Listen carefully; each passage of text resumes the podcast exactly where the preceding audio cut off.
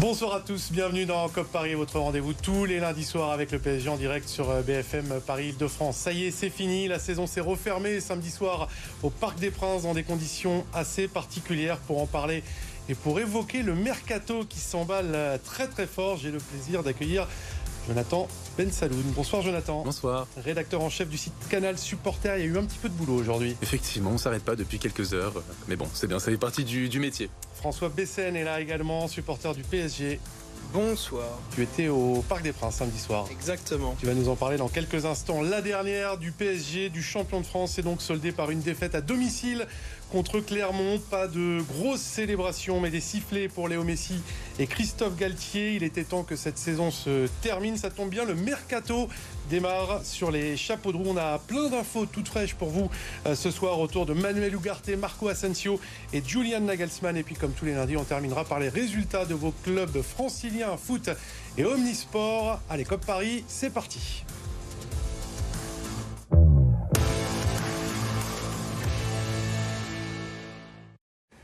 Une dernière représentation à, l'image de cette euh, deuxième partie de saison, c'est la défaite samedi soir au Parc des Princes contre Clermont pour la 38e et dernière journée. On va revoir les images, cela avait bien débuté, long ballon de Vitinha pour la tête de Sergio Ramos qui lui aura réussi euh, ses adieux. Kylian Mbappé, 21e minute, remporte son duel à distance avec la casette, 29e but de la saison, le maillot de Sergio Rico, euh, belle image brandie par Mbappé, mais le PSG va ensuite complètement craquer. Gatien réduit l'écart, cadeau de Verratti, Zéphane égalise avant la pause, intervention suspecte de Donnarumma. Et puis euh, Gretchen Kiei donne la victoire à Clermont en seconde période.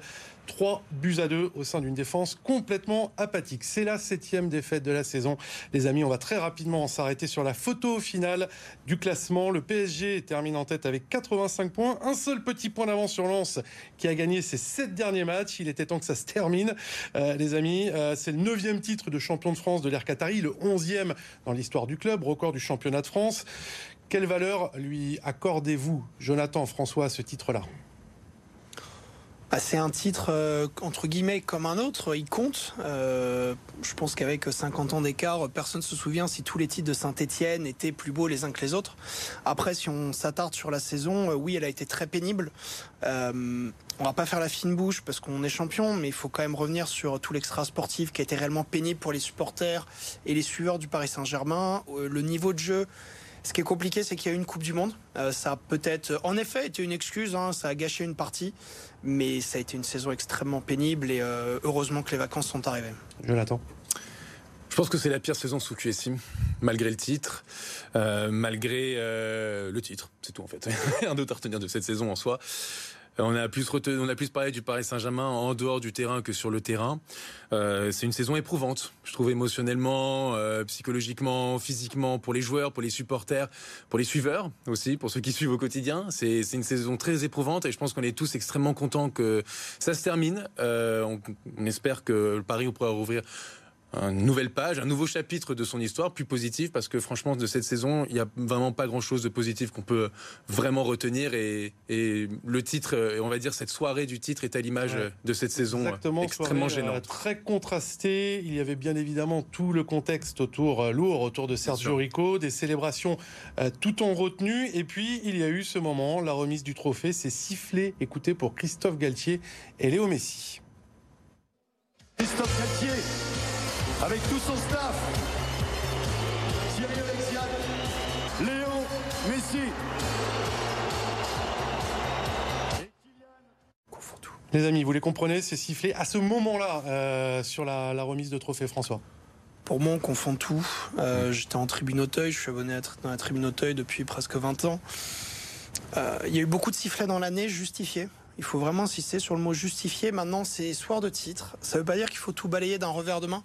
Euh, les sifflets, il y en a même pendant le match. Euh, je pense qu'au moment où on soulève le trophée, on peut s'en passer, réellement. Ramener un petit peu de gaieté, de légèreté, ça fait pas de mal. Bah, dans un contexte qui était compliqué, hein, évidemment. Euh, je pense que tout le mm. monde a une pensée très forte pour, pour Sergio Rico et sa famille, qui traversent des moments extrêmement pénibles.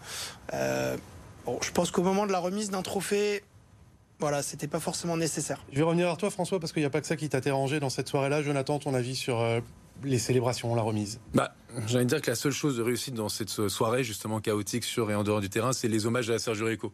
pour le coup, le PSG a très bien fait, les joueurs ont, ont été extrêmement sobres, et ça, moi, pour le coup, c'est vrai que ce que tu disais, François, et c'est vrai, c'est des moments pénibles pour la famille du joueur, le joueur et, euh, et, et, les joueurs en soi aussi, qui, euh, les joueurs du PSG, qui voient leurs copains euh, euh, actuellement à l'hôpital, donc, donc ça doit pas être facile. Maintenant, concernant les sifflets, ce qui est sûr, c'est que, comme tu as dit, les gens mélangent tout. Ces soirs de titre, c'est la dernière, on sait, de Lionel Messi au PSG. C'est la dernière, on sait, de Christophe Galtier. Je comprends qu'il y ait de la frustration. Mais là, faut mettre de côté. Si t'es pas content, à la limite, tu, tu siffles pas, tu restes indifférent, tu sors du stade. Mais là, siffler, je trouve que c'est extrêmement malvenu. Et concernant Christophe Galtier, les sifflets, je les trouve très durs parce que Christophe Galtier est critiquable à bien des égards, mais toute la saison, avec la saison qui s'est quand même euh, tapé euh, dans, le visage, il a toujours défendu le club. Il a toujours, euh, il a toujours été en première ligne. Je dis pas qu'il a été parfait, loin de là. Il était certainement pas l'homme de la situation, mais au moins il a toujours défendu le club. Il a toujours été digne. Je trouve ça très dur quand même ce qui s'est pris samedi soir. Toi, François, au-delà des, sifflets, tu étais en tribune Auteuil. Il n'y a, a, pas que ça qui t'a pas plu dans l'ensemble de l'après-match? Bah, on en a discuté ensemble en préparant l'émission. Il y a beaucoup de choses qui m'ont gêné. Euh, déjà, je trouve scandaleux et vraiment, j'ai l'impression que mes mots sont extrêmement pesés, que les joueurs ne fassent pas un tour d'honneur. Euh, il y avait des enfants, beaucoup d'enfants d'ailleurs, ce qui est quand même l'essence du football, qui attendaient dans toutes les tribunes euh, que les joueurs soient mécontents du traitement qui leur a été accordé par le virage auteuil, qui les rappelle à leurs obligations au moins de mouiller le maillot. Bon, c'est un fait. Mais il y a des enfants qui étaient dans la tribune Paris, dans la tribune Boulogne, euh, dans la tribune Borély. Et, eux aussi ont le droit de participer à la fête. Euh, on, s'en fout de qui paye combien. C'est pas parce que non, mais eux ils ont payé cher, c'est pas grave, on va pas les voir. Eux ils ont payé pas trop cher. Ah, mais c'est des gens influents. Euh, je considère que le football doit être une fête. et si on ne fait pas attention aux, aux enfants, aux jeunes, on n'a strictement rien compris. Donc les joueurs sont à aucun moment venu saluer les supporters. Euh, à part Nuno, euh, Nuno est venu nous présenter le trophée. Donnarumma. Euh, Donnarumma est venu applaudir devant la tribune et Kimpembe qui est venu applaudir. Marquinhos était à 5-10 mètres et beaucoup de joueurs. Il y a d'autres choses qui me gênent également qui viennent du club. Je suis dans la tribune Auteuil. Il y a des stewards qui sont venus nous voir et qui, au moment où le trophée a été levé, nous ont dit maintenant faut y aller. dit mais attendez, il y a le tour d'honneur, ils viennent nous saluer. Il dit non, mais là c'est l'heure, donc maintenant vous partez. Donc, euh, qui je leur ai demandé qui vous a donné cet ordre-là? Il dit non, mais c'est bon, vous regardez à la télé, maintenant tout le monde part. Euh, non, mais c'est symptomatique de ce club. Donc, euh, les joueurs qui viennent pas saluer, l'hymne du club n'a jamais été passé. Ça fait partie aussi de l'histoire de ce club. je suis désolé, on a le droit d'avoir un peu nos traditions. On nous a enlevé nos couleurs, parce que le maillot de l'année dernière, c'est pas le, notre maillot. Mm. ce sont pas nos couleurs. on nous enlève, on nous avait enlevé la musique d'entrée. Bon, elle a été remise parce que quand même à un moment ils ont compris. L'hymne du club n'est pas passé au moment de la euh, célébration du titre. Et la célébration du titre, c'est un gag. Ils viennent pas devant leur public. Les gens, mais euh, encore une fois, je vais rester sur les enfants parce que c'est l'essence du football et beaucoup de clubs l'ont compris. Énormément de clubs partout en Europe et partout dans le monde. Mais venir présenter le trophée à 3 mètres de familles qui ont payé très cher, c'est même pas le problème mais c'est des souvenirs pour la vie, pour ses enfants. Je voudrais qu'on évoque quand même un petit peu le, départ, les adieux aussi également de, Léo Messi, bien évidemment. Le PSG a donc officialisé euh, son départ après deux saisons passées sous les couleurs parisiennes. On est obligé forcément de faire un petit bilan. Qu'est-ce qu'on va retenir euh, du passage de Léo Messi au PSG Mariage raté? Ouais, mariage raté malheureusement. Mariage raté et c'est triste parce que euh, c'est c'est fou quand même. C'est fou. C'est fou ce qui se passe. Parce que en soi, au Parc des Princes, alors c'est, j'entends que soit, beaucoup critiqué, il y a beaucoup de touristes, mais les gens viennent du monde entier pour voir Lionel Messi au Parc des Princes. On a vu que euh, le PSG a perdu un million et demi, je crois plus d'un million et demi d'abonnés sur euh, Instagram, euh, justement parce que Lionel Messi est perdu. On se rend compte quand même, et peut-être qu'on se rendra compte dans quelques années. Il y a Lionel Messi qui a porté le maillot du PSG. C'est quand même dingue. Il y a dix ans, on n'aurait jamais cru ça. Et pourtant, la dernière image qu'on a de Messi au PSG, c'est quoi? C'est rentrer sous les sifflets du Parc des Princes hué et insulté par les supporters et il repart comme un voleur euh, en plein milieu de la célébration euh, pour éviter ça. C'est terrible, je trouve. C'est terrible, c'est terrible pour le joueur, c'est terrible pour le club, c'est terrible pour tout. Et franchement, et je vous dis encore, on est d'accord pour dire que c'est un mariage raté. Mais il y a un moment, un grand club, c'est aussi, je trouve, par l'attitude de grands supporters. Quand la Juve euh, se prend un retourné acrobatique de Cristiano Ronaldo. on est quand même en quart de finale de Ligue des Champions, il y a innovation. Quand Ronaldinho, il fait un, match extraordinaire au Bernabeu, les supporters applaudissent euh, Ronaldinho. Ce que je veux dire, c'est que Lionel Messi a quand même joué au Paris Saint-Germain. Je comprends les sifflets pendant la saison, c'est le dernier match. Tu peux quand même applaudir le joueur qu'il est, quoi, la légende. Autre, euh, autre, départ acté, ça va être pour toi, François, c'est celui de Sergio Ramos qui lui était en fin de contrat. Alors aventure parisienne, quand même en deux temps avec une première euh, partie de saison, une première saison passée en grande partie à l'infirmerie, 13 matchs seulement, on va peut-être voir ces chiffres, et puis une deuxième euh, saison bien plus aboutie, 42 titularisations, 4 buts et un statut de leader dans le vestiaire. Tu retiens quoi de ce passage-là, celui de Sergio Ramos au PSG, François? Ouais, J'avoue que je suis un peu plus surpris. Je m'attendais euh, peut-être à ce qu'il le prolonge d'un an parce qu'il était plutôt fiable euh, cette année. Euh, moi, ce que je retiens de Ramos, c'est quand même un joueur qui aura, lui au moins, respecté l'institution club. Euh, il n'a pas été hors retard aux entraînements. Il n'est pas parti euh, promouvoir je ne sais quel pays sur un jour d'entraînement. Euh, il est toujours globalement venu saluer les supporters. C'est pour ça qu'hier il a été ovationné. Je pense qu'on n'a pas assez insisté là-dessus. Mm. Messi a certes été conspué. Ramos a été euh, chaleureusement applaudi. Il y a même eu une banderole pour lui. Et il y a eu une banderole pour le remercier. Mm. Maintenant, il n'y a pas eu d'accord, euh, visiblement. Hein. Il y avait une volonté de le prolonger. Lui voulait rester un petit peu plus longtemps et pas de baisse de salaire, Jonathan. C'est ça, exactement. En fait, euh, le PSG euh, proposait en dessous des, de, aux alentours de 5 millions d'euros annuels. Lui, il demandait plus aux alentours de 6-7. Donc c'est pour ça que ça a bloqué. Et ce qui, ce qui arrive dans le football. Mmh. Et à la rigueur, on se quitte bons amis, merci. moi, je retiendrai un professionnel. Je suis content de l'avoir vu sous le maillot du PSG. Euh, J'aurais préféré le voir évidemment plus jeune quand il était dans, vraiment dans son prime. Mais honnêtement, je retiendrai un professionnel. et... anticipe euh, la deuxième partie parce qu'on va parler de Mercato. Il va falloir recruter à ce poste-là. Il y a Milan Skriniar qui devrait euh, arriver. Il y a Kipembe dont on ne sait pas trop quel sera euh, l'état. Il va falloir au moins deux défenseurs centraux. Ça va être drôle. Ça va être, Ça va être comique. Hein le mercato, les amis, on va en parler dans quelques instants. Petite coupure pub. Et on se retrouve dans quelques secondes pour justement parler de ce mercato qui s'emballe déjà très fort du côté du PSG. A tout de suite.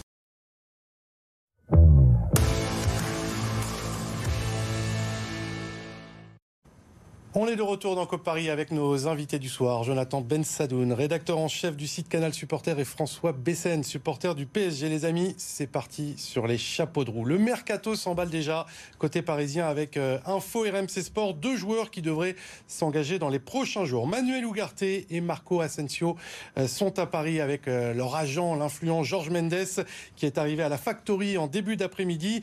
On va démarrer par Manuel Ugarte, 22 ans, milieu de terrain défensif uruguayen du Sporting. Regardez euh, peut-être quelques petites statistiques que je vous ai sorties sur euh, le profil d'Ougarté cette saison en Ligue des Champions. Numéro 1 en duel gagné, en tacle réussi et dans le top 10 pour les ballons récupérés et les dribbles. Sur le, papier, c'est un, profil euh, intéressant, un milieu défensif, ce qui manque un petit peu peut-être au PSG, ce genre de profil-là, François. Bah, ça va être intéressant de voir comment il arrive à s'insérer dans le milieu de terrain. On avait beaucoup d'espoir l'année dernière avec l'arrivée d'un joueur comme Vitinha. Alors c'est pas forcément le même profil. Euh, il est jeune. Euh, maintenant, il est payé très cher en espérant que ça lui mette pas euh, trop de pression.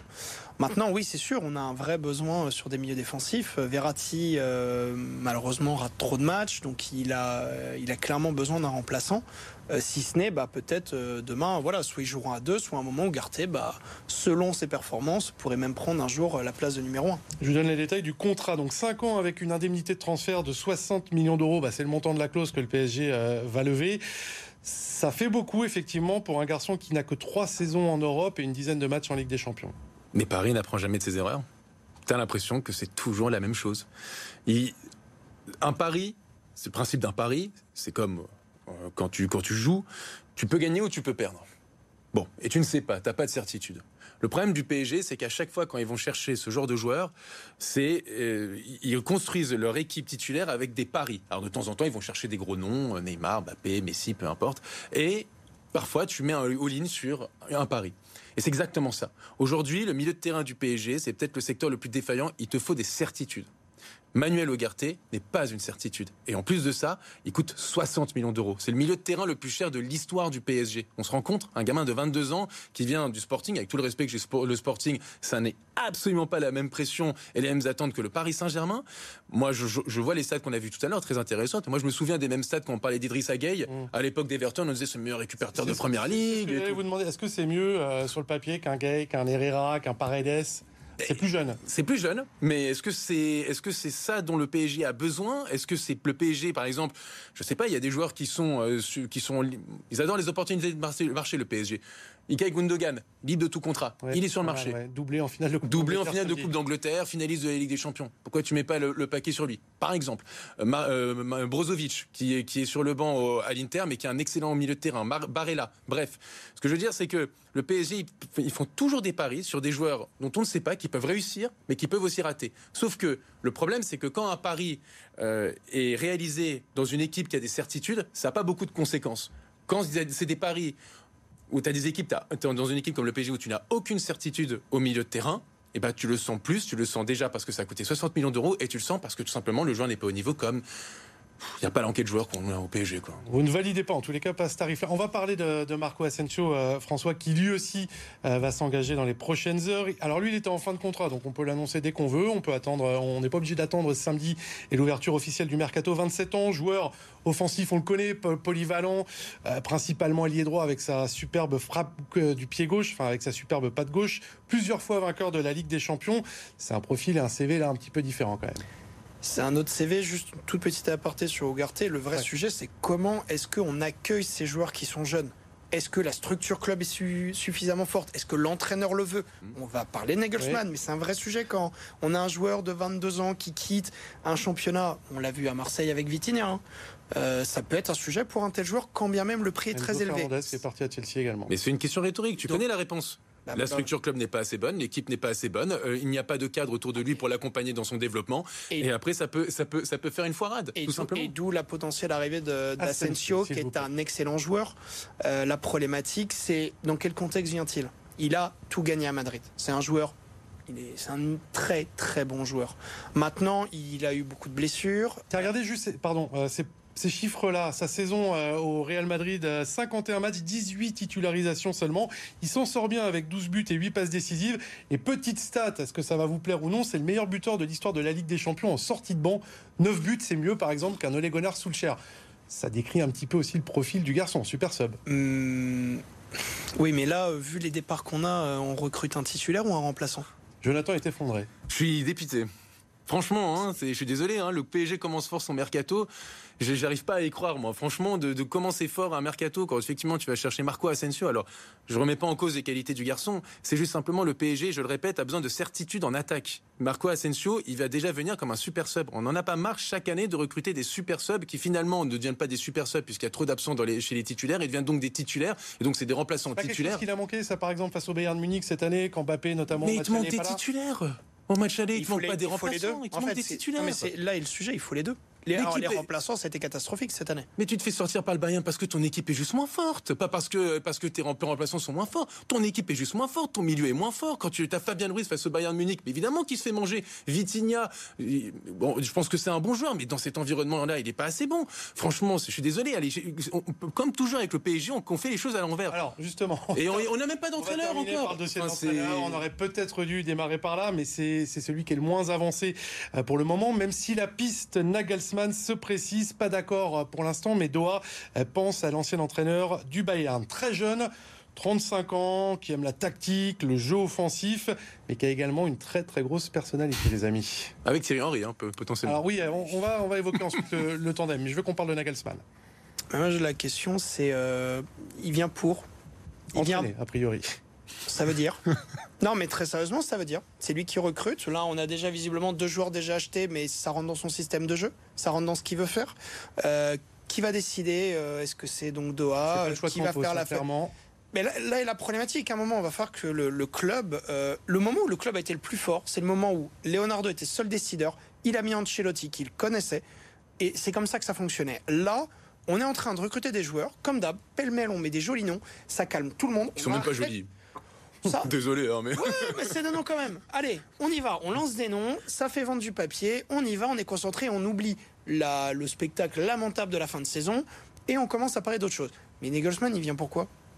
Ouais, très bon entraîneur. hein. Il n'y a pas de, pas de sujet, mais. Vous n'avez pas l'impression que c'est un profil un petit peu identique au Unai Emery, Thomas Tuchel, qui venait pour grandir avec le club et qui n'avait pas une expérience folle ah, il, a quand même, il a quand même entraîné le Bayern Munich à minima pour tout ce qui est star et club compliqué. en quart de finale contre Villarreal. C'est pas en, tous les cas en Ligue des Champions. Il a fait un CV, Guardiola était sorti par Lyon. Hein. Je pense que ça parfois ramène un peu d'humilité pour un entraîneur. non, non, mais Jonathan voilà. sur, sur Nagelsmann. Moi j'aime bien le profil de Nagelsmann. Effectivement, moi j'aime bien l'entraîneur. Effectivement, je pense qu'il faut aussi prendre, il faut sortir du cas de Bayern parce que c'est quand même particulier le Bayern. Vraiment, le, FC Hollywood. On sait que, enfin, Mancelotti s'est fait rapidement licencier aussi. On connaît Carlo Ancelotti. Donc, disons que voilà. Mais et je suis assez d'accord, c'est que c'est toujours un peu les mêmes profils. On, nous a vendu comme quoi on allait apprendre un entraîneur fort qui a gagné la Ligue des Champions, etc. Bon, je suis pas très fan de Luis Enrique, je vais pas vous mentir, mais c'est à peu près le même profil. Maintenant, ça me dérange pas tant que ça en termes de profil d'entraîneur. Mais ce que je disais tout à l'heure, est-ce que Asensio rentre dans le profil de Julian Nagelsmann? Je vous réponds tout de suite. Mmh. Absolument pas. Ce n'est absolument pas le profil de, Julian Nagelsmann. Mais même Manuel Ugarte, quand, quand on voit les qualités du joueur, et attention, il en a, mais simplement, Julian Nagelsmann, c'est un entraîneur allemand qui joue vite, qui a une tactique où il faut justement se projeter rapidement vers l'avant, même dans les phases de possession, il faut trouver, il faut trouver rapidement les décalages. Euh, Ugarte n'est pas hein. un joueur qui se projette vers l'avant. Je disais, moi, je veux qu'on reparle un petit peu de, Nagelsmann et notamment de ce duo, de ce ticket dont on entend parler avec Thierry Henry. Alors, ça serait pour arrondir un petit peu les angles, apporter son expérience de, de la Ligue 1. T'en penses quoi, toi, euh, François, de ce, binôme potentiel? Assez surpris. Euh, bah, faut voir. Hein. Euh, c'est ça qui est terrible. C'est maintenant, faut voir. Et de toute façon, c'est un, rôle d'adjoint qui, lui a plutôt bien convenu avec la Belgique numéro 1. Ça a été plus compliqué. Adjoint, c'était Attention, il n'était pas adjoint numéro 1.